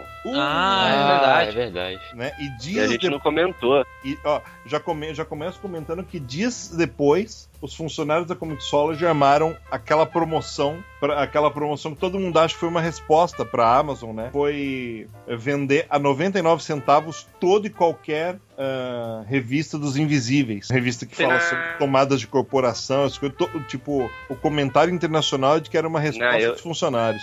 Não, não, não, não tem nada a ver, cara. Eles sempre fazem essas promoções de 99 centavos, cada vez é uma série diferente. Mas foi e calhou de ser os Invisíveis. cara. Ah, não, acho que tem a ver, não. Ah, eu sei que a Amazon já chegou botando o pau na mesa e já tá querendo alterar bastante coisa. né? É, vai mudar a interface do pro- programa e tudo. É, tem, algum, tem algumas coisas também que vai mudar pro, pro iOS, principalmente pro iOS. Vai ter alguns quadrinhos que não vão sair mais pra, pra Apple e coisa assim. Acho, Até o ju- meu, acho justo, acho justo. O pessoal Até tem iPhone ah, aí tem que é. É, obrigado pela parte mental. Até o meu aplicativo ele não tá atualizando faz uns dias já. Em, em relação a- a- às grandes, as grandes empresas de comércio americanas, enquanto a Amazon estava comprando Comixology, a eBay entrou no Brasil. Agora você vai poder ter acesso a, a leitores americanos, tá tu- tudo em reais. Quem se livra do embaraço alfandegário vai ser a eBay e não você, né? Então, antes da Amazon começar a vender produto no Brasil, a eBay que está começando. Então a eBay deu um pulo do gato no, em, cima da, em cima da Amazon. Então, O que, eu, o que eu queria acrescentar, só, só rapidinho, só para fechar esse assunto do Comixology, depois disso, o Comixology passou por uma, uma reformulação. Os aplicativos do Android quanto do, do iPad, eles foram completamente refeitos e todo mundo teve que instalar o aplicativo novo, baixar os quadrinhos tudo de novo e tal. E um detalhe, cara, é que no aplicativo do iPad você não pode mais comprar. Você só pode comprar pelo site ou pelo aplicativo do Android. Pelo aplicativo do iPad, aquele que foi o mais rentável do ano passado, fora jogos, você não pode mais comprar. Você agora é só rent. É. É. É isso. O é que é, um, o que é um negócio que, assim, o pessoal, todo mundo, usuários de, de iPad caíram de pau, mas, cara, eu não acho absurdo, não, porque. Mas, mas, na verdade, a Ama- a- essa é a política da Amazon. A, a Amazon apagou. A, a Amazon teve um caso na Inglaterra recente de uma de uma cliente da Amazon que foi teve, teve a tela do seu Kindle eh, quebrada, quebrada, começou a, a dar pau na tela. Ela falou com a Amazon, a Amazon se comprometeu prontamente a mandar pra ela. Ela mora na Inglaterra, a Amazon UK que foi mandar pra ela. Daí ela recebeu, mas só que em seguida a conta dela foi bloqueada porque ela teria ferido alguma coisa da empresa. Ela na verdade não fez nada, né? Apagaram simplesmente todos os 44 livros que ela tinha comprado. Daí a Amazon fez questão de dizer, fez questão de dizer que ela não, ela não comprou, ela, ela licenciou. E daí tem aquela grande briga, ah, de novo, que a Amazon está enfrentando nos Estados Unidos, é uma briga real, ah, de que, eh, tipo, se o, o livro é digital, você tem que ter a posse do livro como você tem a posse do livro físico. Então, nos quadrinhos, essa briga está começando. E se a Amazon está fazendo esse negócio no iPad,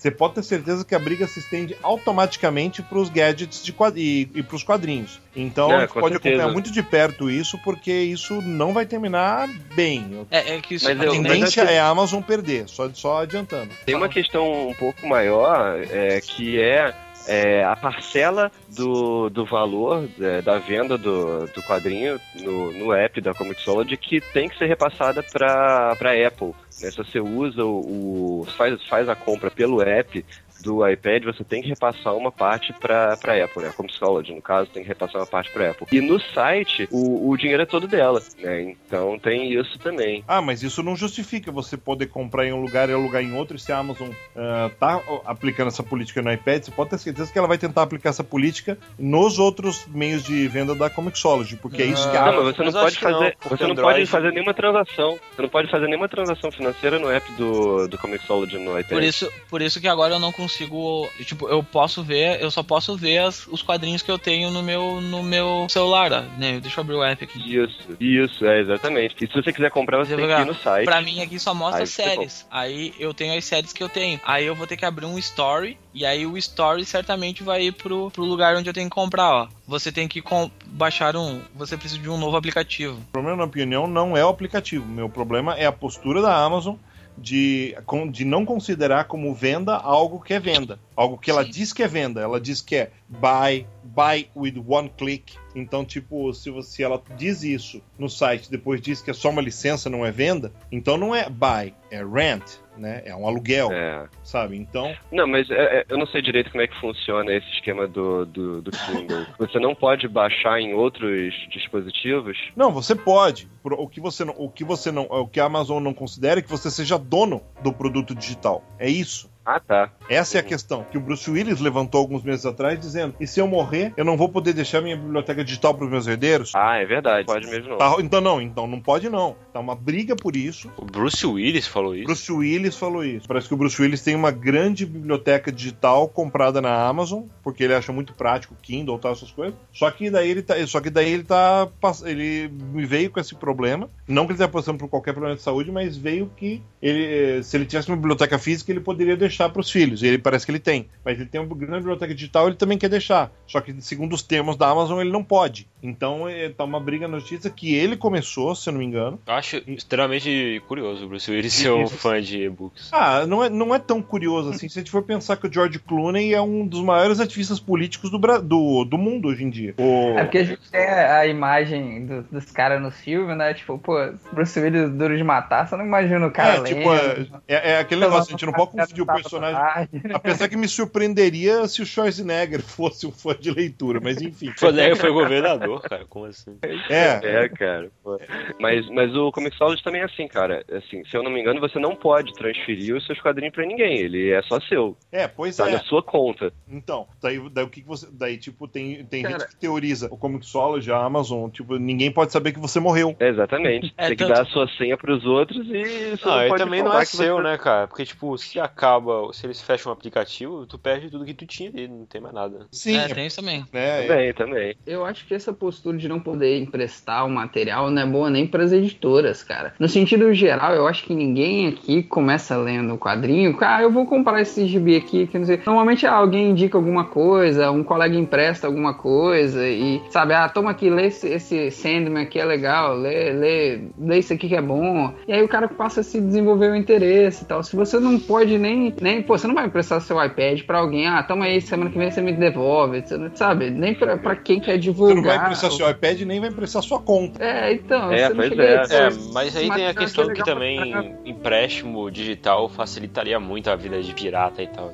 Tem que não, ver não, esse lado. Ah, não, não, aí que tá. Isso dizem, Kajima. Isso, isso é uma discussão pra um, pra um Comic Pod inteiro, mas eh, aqui no Brasil a gente tem o, o Mais Gibis, que é o site de quadrinhos que o. que o. Uh, o, o, Og, o Og tá comandando andando, né? Eles vendem quadrinho, eles vendem quadrinho, vendem quadrinho digital sem DRM. E as vendas, é. as vendas e as vendas, segundo o próprio Guilherme que já foi estado aqui da Balão, estão indo muito melhor do que as vendas da Amazon. Muito melhor. Ah, e Até essa porque, coisa... Mas ali tem, outro, tem outros 500, né? O, o preço é bem acessível. Aí tá. Mas é que tá. Quem, quem, mas quem determina o preço na Amazon é a Amazon. Ah, sim, claro. Então, claro. então aquela coisa. São, muitos, são muitas coisas corporativas que a Amazon foi agregando com o tempo pra tentar ser a única. E algumas dessas coisas talvez fossem boas no ano 2000, mas em 2014, cara, não. Deixando, você só pra fechar o assunto, deixar a minha opinião, eu a- a- aprovo a compra da Amazon Comixology, achei que foi uma boa. Não, é uma boa, só precisa ser feito uns acertos. Eu acho que a Amazon tem muito mais a oferecer do que a Comixology sozinha poderia angariar. É, eu também acho, só, só acho que esse bagulho aí dos, dos aplicativos iPhone e iPad, coisa que, tipo, eu sou usuário, pra mim dificulta bastante pra usar. Tipo, vou ter que abrir um navegador, fazer a compra pra depois ler, esperar baixar pra depois ler no meu ah, Vai- aparelho. Vai contra, o- vai contra o conceito de mobilidade. Isso vai contra o conceito. É, Ou, ou a Amazon tá querendo que todo mundo use Android, né? Porque o,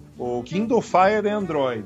É, Ah, todo- mas software toda a livre é bem melhor pra eles, é né? Android. Eles não tem que pagar nada Ou, pra ou Apple. então, cara. Não, mas é então, mas ou, ou então isso é, isso é só uma jogada pra conseguir É. algum desconto com a Apple. É que assim, ó, se eu não me engano, o, a Story da, da, da Apple tipo, tem que pagar 20% ou 10% de, É, das compras é. feitas. É uma coisa assim, entendeu? É, de Como repente eles estão jogando com isso, aí você falou, ó, ó quanto a gente arrecadou pra vocês ano passado e agora a gente tá deixando de, de dar. É, certamente é isso, cara. É, Daqui a uns dois ou três patches, é, daqui a umas duas atualizações do programa, com certeza eles vão conseguir algum desconto com a Apple e vai estar de volta. Isso é só, tipo, uma chantagem, entre aspas. É, Agora, falando em, em- em autores mandando recados, né? Também ah, ah, o Joshua Fiokov ah, comentando sobre, que a D- sobre a DC querer realmente ter matado o John Stewart, cara, em 2013. Ah, cara, é foda tu comentar coisas assim, né, cara? Ah, ele já não tá mais na DC. É, agora, agora, agora é fácil tu entrar lá e tocar o caos depois que já botou o pé pra fora, né, cara? É, mas, é- daqui- mas, mas ele comenta isso na entrevista que ele deu pro Bleeding Cool, cara. O, o, o, que, o que me irrita nisso aí é os caras daqui a três meses não tem mais trampo e aí vai lá arrastando, ai, por favor, me dê um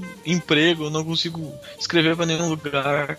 Ou Mas tipo, é- mas, mas é- ou, mas isso, é- isso ou pior, né? Que ele foi atirado no canto que menos vende na, na, na Marvel e tá lá, só lá. O que, que é aquilo lá? A reformulação do universo Ultimate não é nada. Não, não teve importância nenhuma. Uhum. Só o Miles, que até hoje é só a única revista segura, o Universo Ultimate, é o Homem-Aranha do Mais Mola- Morales. Só. O resto, cara, tu pode botar tudo fora. É, é. É, Cara, eu- É, é. Isso, isso já foi debatido tantas vezes lá no, no próprio blog e tal. Eu, eu- eu não entendo. Eu trabalho na área de criatividade, cara. E, e o meu chefe fala, ó, não gostei, eu faço de novo. Não, não tem É? cara Ah, cara, capa, capa de livro é assim também, cara. O editor fala, não aprova, o que você vai fazer? Perder o trampo? é, faz parte, cara. Eu acho assim, ó. Quando Você tu só rece- perde o trampo se não tem jeito. Você tenta É. até o fim. É, só que é aquela coisa, cara, tipo, eu peguei, eu escrevi um texto no site defendendo, explicando a visão, a visão mercadológica de, de como tu é um, como é, tipo, esse embate entre, entre editora e autor. Sempre vai estourar pro lado do autor. Sempre vai estourar. Sempre Não, o mas- autor vai mas aí, aparecer. mas aí- não, mas aí, eu, eu já falei isso antes e, e repito. O Jorge Pérez, quando veio no FIC, ele falou sobre isso e ele falou que o problema não é esse. O problema não é a editora mandar o cara fazer o que ela quer. O problema é a editora não saber o que ela quer e mudar de, de 5 em 5 minutos de ideia. Sim, mas A- a- isso- a- aliás, aliás, o Fialkov comentou isso mesmo. É, ele comentou sobre, sobre a DC exatamente a mesma coisa. Ele falou que não é que na Marvel você tem mais liberdade criativa. É que na Marvel você sabe o tempo que você tem.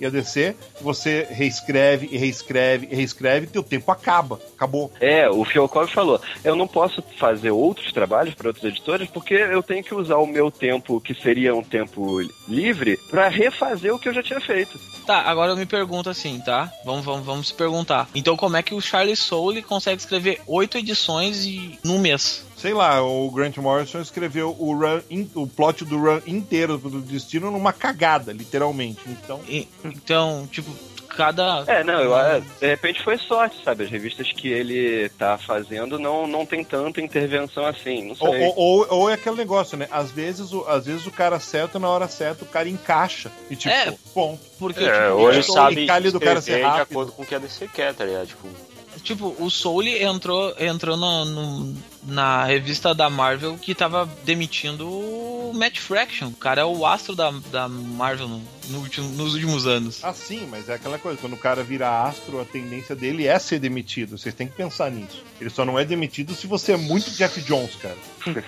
Se entendam isso como vocês quiserem. Já diria Mark Wade. É, como, o, o que eu acho assim, ó, uh, o Fiakov ele tá certo em reclamar, ele pode reclamar, tá? Eu não tenho o que fazer, não tenho muito o que fazer.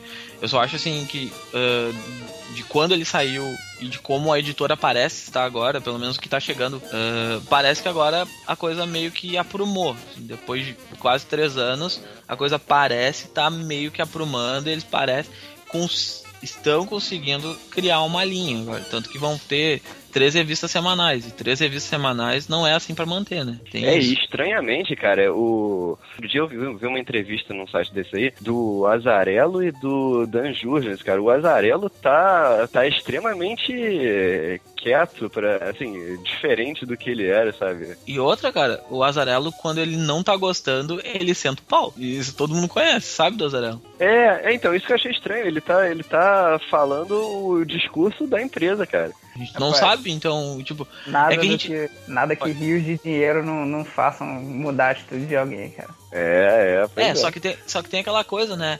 O Azarelo, uh, ele é meio que apadrinhado do, do Didi, assim, tipo, ninguém mexe com, com o Azarelo, assim, por causa do, do Didi, eu acho. Porque o Didi, ele meio que tá blindando alguns, alguns colaboradores dele, pelo que dava te perceber. Ah, Porque tá tanto que tu já tá vendo, tipo, meio que uma cisão dentro do próprio editorial da DC. Tipo, existem as revistas que o Jones supervisiona e que tu sabe como vai ser mais ou menos por causa do, da tarefa do Jones. E existem as revistas que o, o Didio supervisiona, que são coisas totalmente diferentes. E, do, é, e os dois têm pensamentos totalmente diferentes. Na verdade, né? você vê isso desde o começo do 952, mas foi ficando mais claro a partir do momento em que as revistas que o Didio cuidava, em sua maioria, foram sendo canceladas. Isso, exatamente, exatamente. Né?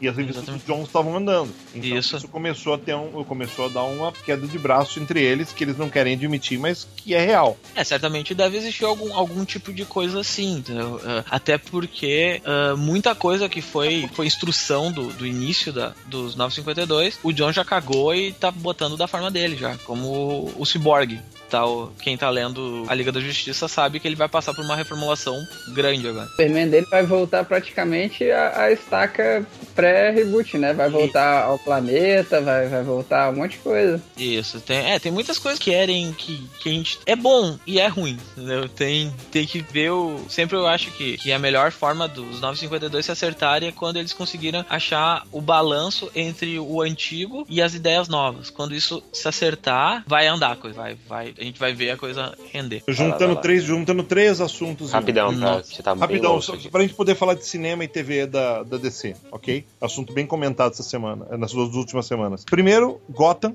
que foi aprovado pela Fox, vai ter o, vai, o showrunner do, da, de Gotham vai ser o Bruno Heller, que as pessoas mais antenadas sabem que é o showrunner do Mentalista, que é uma das séries mais comentadas dos últimos 10 anos. Ele não é do uh, Roma também, se eu não me engano? Uh, do Roma também. Isso. Né? Mas, tipo, uh, a Fox autorizou apenas 13 episódios por enquanto. 13 uhum. episódios. É, então, uma é bem comum. Saiu o trailer. É bem comum é uma, é uma, E, e, saiu o trailer. É uma meia temporada, então, portanto. Uh, enquanto isso será do, do Flash, vai ter uh, aprovada esta semana. Foi aprovada essa semana. O, o, foi ou vai ser, né? Vai ser ainda. Eles vão, eles é, vão liberar é, o piloto é, é, primeiro tipo, e depois é, eles é na, é na semana que vem que tá pra ser oficialmente, né? Isso, Mas eles estão pra aprovar a temporada completa de 20, 23, 24, 25 episódios. 22. Né?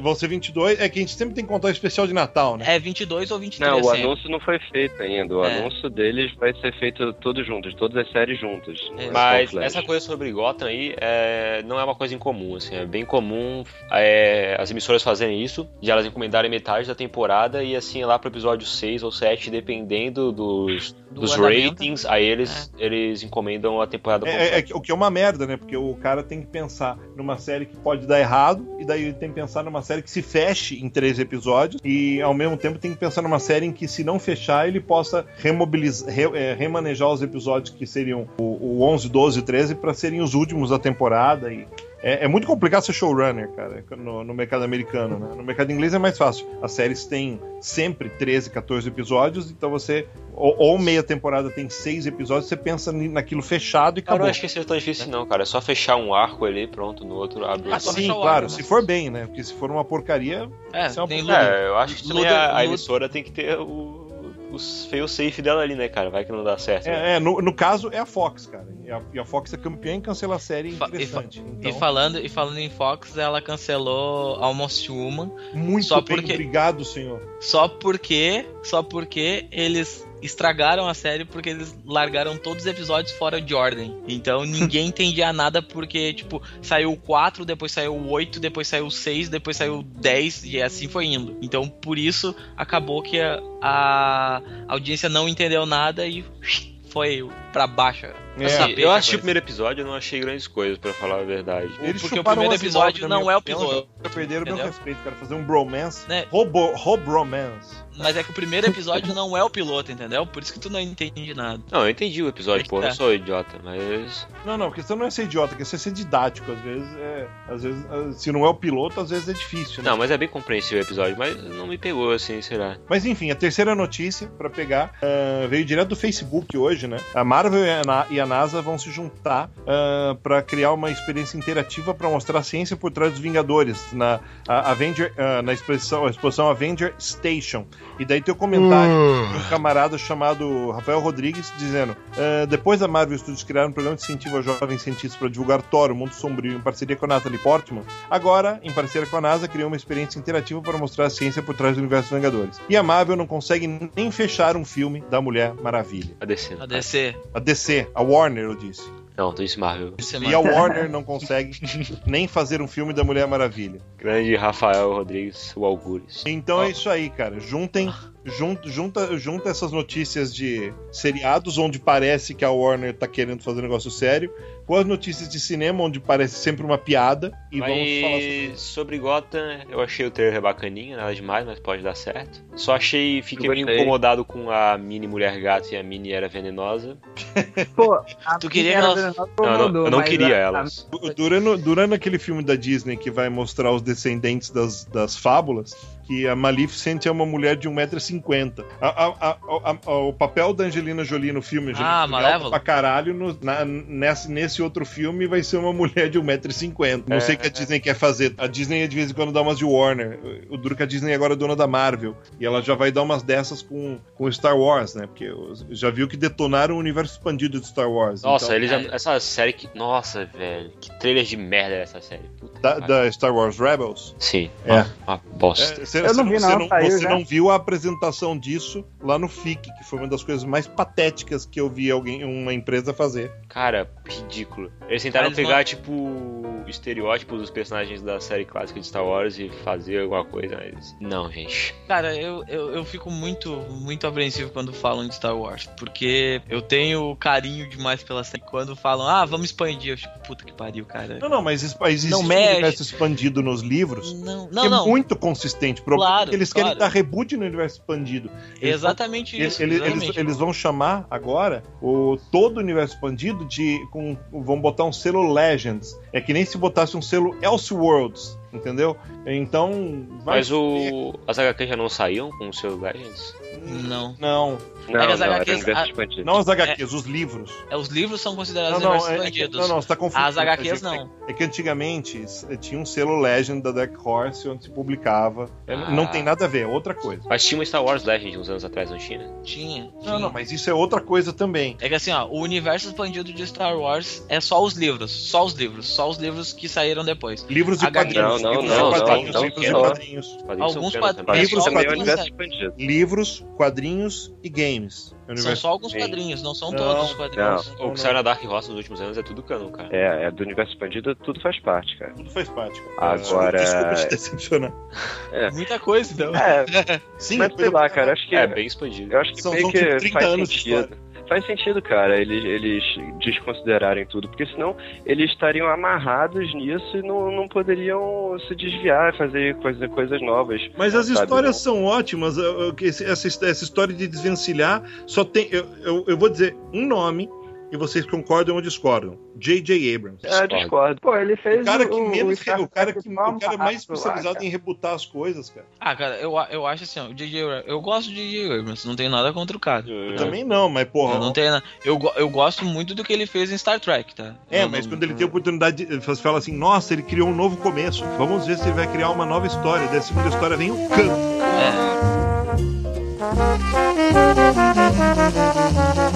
É.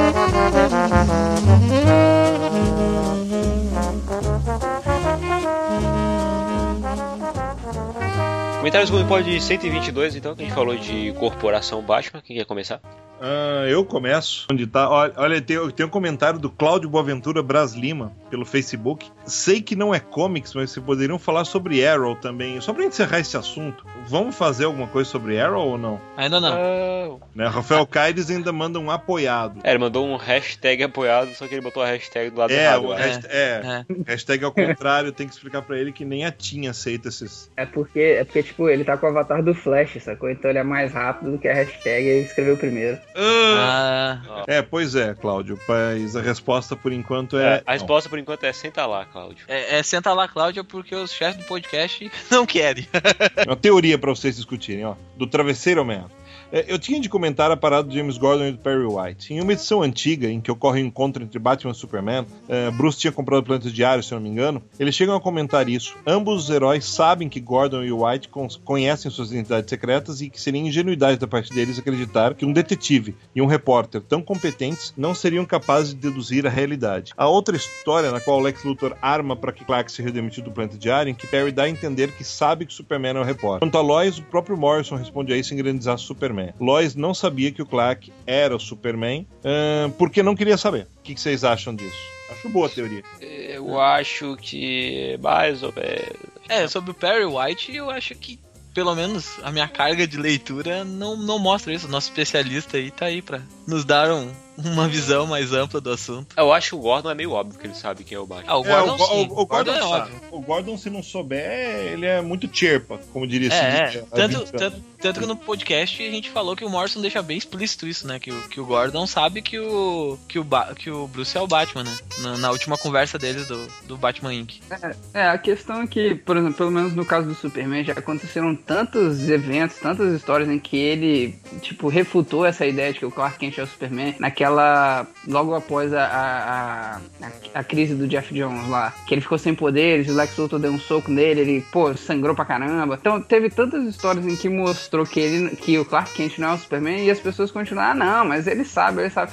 Pô, será que isso não é um pouco de birra? Se você tivesse num mundo que você, pô, eu acho que o meu vizinho é o Anderson Silva, mas você já viu tantas vezes que não é, não é você insistir nesse assunto, não é birra, não é infantilidade. Mas a gente vive, o, duro que a gente, o duro que a gente vive num mundo assim, né, Felipe? Tipo, a, a, a- a mulher, a mulher que mora sozinha no Guarujá é, mexe com magia negra porque um, porque um site disse que sim. Daí vão lá e lincham a mulher. Então, tipo, a, é, gente, a, então- gente tá, vi- a gente tá meio que vivendo num mundo de acho o quê, cara? É foda isso. É, é verdade, a gente tem gente que ainda acredita que o Michael Jackson tá vivo, então é, é difícil você, Michael Jackson é o mudar. novo Elvis mesmo, né, cara? É, então, mas é, as pessoas têm que levar em consideração que, que no mundo dos personagens já teve situações em que o, o Caçador de Marte se transformou no Superman pra refutar a teoria do Clark Kent, já teve diversas situações. Então por que o cara foi. Pô, pode ser que o Perry White um dia pensou que eles eram a mesma pessoa, mas ele viu lá um do lado do outro. Por que ele vai continuar insistindo isso? Ele viu na frente dele. Acho que tem que le- levar esse tipo de coisa em consideração, até pelo bem do- da cronologia. Tem que lembrar que o cara foi feito nos anos 40, nos anos 30, né? Então esse tipo era mais infantil, mais inocente. Não tem por que ficar se apegando a esse tipo de detalhe. Ah, ela é uma vencedora do Pulitzer, por que, que ela nunca pensou? Pô, não tem por que pensar, cara. É, é bobeira. Ó, o- olha, olha o perigo. Ela é uma vencedora do Pulitzer, ela não tem por que pensar. Não, não tem por que pensar no- na, na questão da identidade secreta. Na- lógico que ela tem que pensar como repórter investigativa. Até defendi muito isso, porque a galera criticou o fato da Lois Lane no Homem de Aço, ela tá sempre presente. Pô, mas isso é uma característica da personagem. Ela tá enfiada em tudo quanto é situação na história do, do Superman. Às vezes nas situações mais ridículas. Você vê na Flashpoint, ela faz parte da resistência e não sei o que, mas é, é, é da personagem estar envolvida no contexto do, do, do Superman. E ignorar isso é querer que ela seja só uma Mary Jane que, que é só o par romântico do cara. E não é assim a personagem. Em relação a- ao que eu falar, não tem por que pensar, é pensar na, na relação Clark Kent, Superman. Superman foi criado na época que ele virava, olhava pra tela, piscava pra você e falava, é, isso nunca vai acontecer, não sei o que. Tem que. Tem esse quê da inocência dos quadrinhos que, que, que apela por saudosismo, que apela pra um, pra um personagem que ele já foi, que ele deveria continuar a ser ou não, que tem que ser levado em consideração também. E eu falo também que o, o Christopher Reeves respondeu muito essa questão, porque ele botava um Clark Kent meio patético, com uma vozinha mais fininha, mais encurvada, e aí você olhava um Superman todo, sabe, quase um deus do lado, do lado dos caras. Então, é, tem que levar em consideração também. Não é deixar o lado só da birra, ah, ele não tá vendo porque ele é burro. É, tem, tem o que tá vendo e o que, que não tá vendo. Uhum. É isso aí. Respondido, Travesseiro Man. Tá, eu acho que esse aqui só eu posso ler porque eu tava meio de fora, mas é o do Jota, que é, ele diz o seguinte: coincidentemente ou não, vai saber, eu pedi um episódio sobre o Batman Inc. nos comentários do último Comic Pod. É coincidência ou ele tá se achando demais? Ele tá É- se achando demais. É coincidência, porque, porque a gente faz a pauta muito tempo antes. Muito tempo antes, cara. Way antes. Então, aí continuando, eu concordo com o pessoal que o volume 1 pré-reboot é melhor que o segundo por ser mais divertido, descompromissado, sem ser uma história ruim. É bom e divertido. E daí que não acrescenta muita coisa na cronologia. E no volume 2 ele ignora solenemente muita coisa do reboot, ou pelo menos não se dá o trabalho de explicá-las. Ele tá interessado em usar o personagem, Bruce, Dick, Damian, Jason, e não o herói que o personagem representa naquele momento. Também acho que Batman Inc. foi o momento mais fraco do Morrison em Batman. A impressão é que realmente a história se prolongou por mais tempo do que precisava. No mais, ótimo episódio. Falando por alguém que não tinha o hábito de ler Batman, aliás, a última coisa que eu li do Batman foi Batman Hit, eu gostei. Embora assim, é, é, foi, foi meio.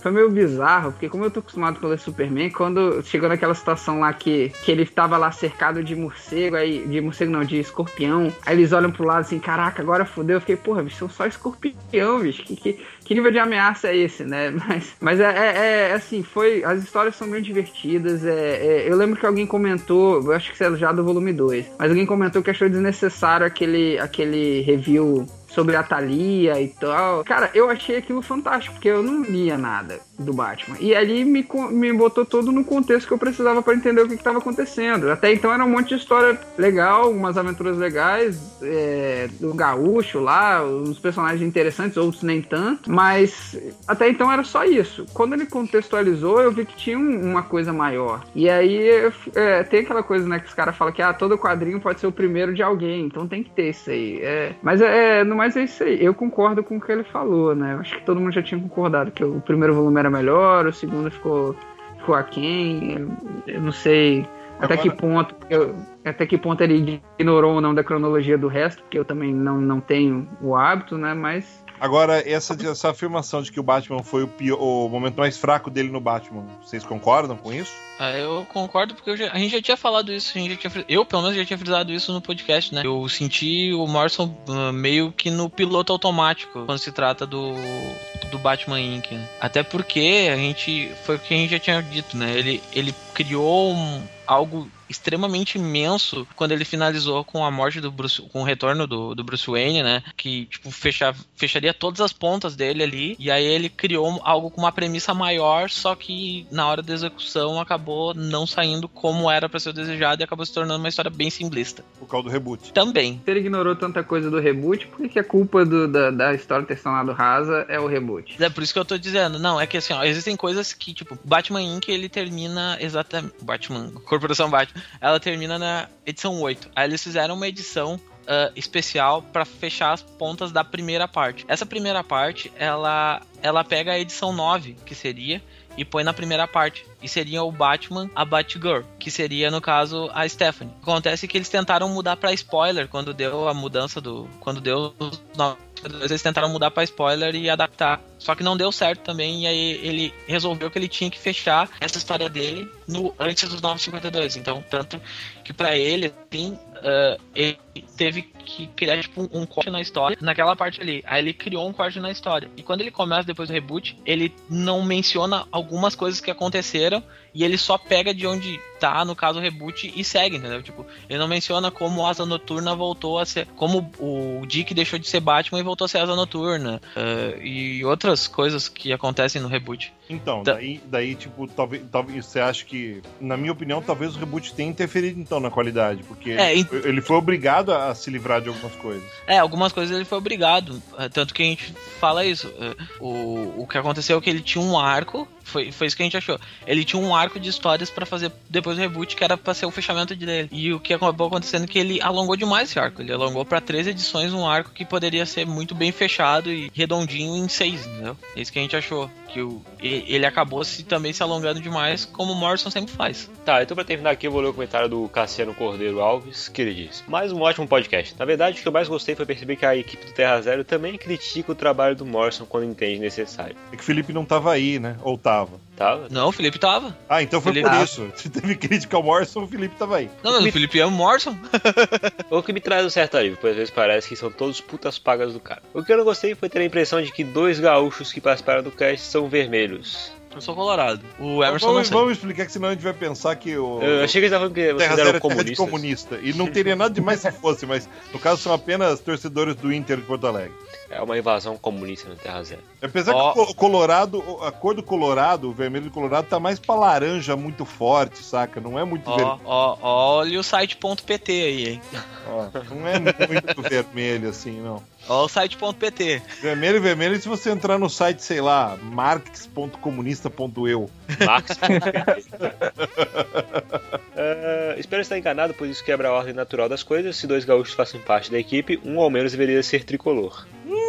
Espera aí, tricolor? Ele- É, é, É, é, o, é o Grêmio tricolor, ele é preto, branco e azul. Eu acho o tricolor um- muito idiota quando as pessoas usam tricolor. Porque tem tipo um bilhão de times que são tricolores. É trico- tricolor é tipo que nem se você que nem você pegar sorvete napolitano, né, cara? É um é, é sempre aquilo, né, cara? Acho que praticamente todos os times dá pra falar que são tricolores. Porque sempre tem tipo Não. um preto, um branco e uma outra cor no uniforme. Não, o Inter é só vermelho e branco. Não tem uma lista preta no número. Não, é vermelho e branco.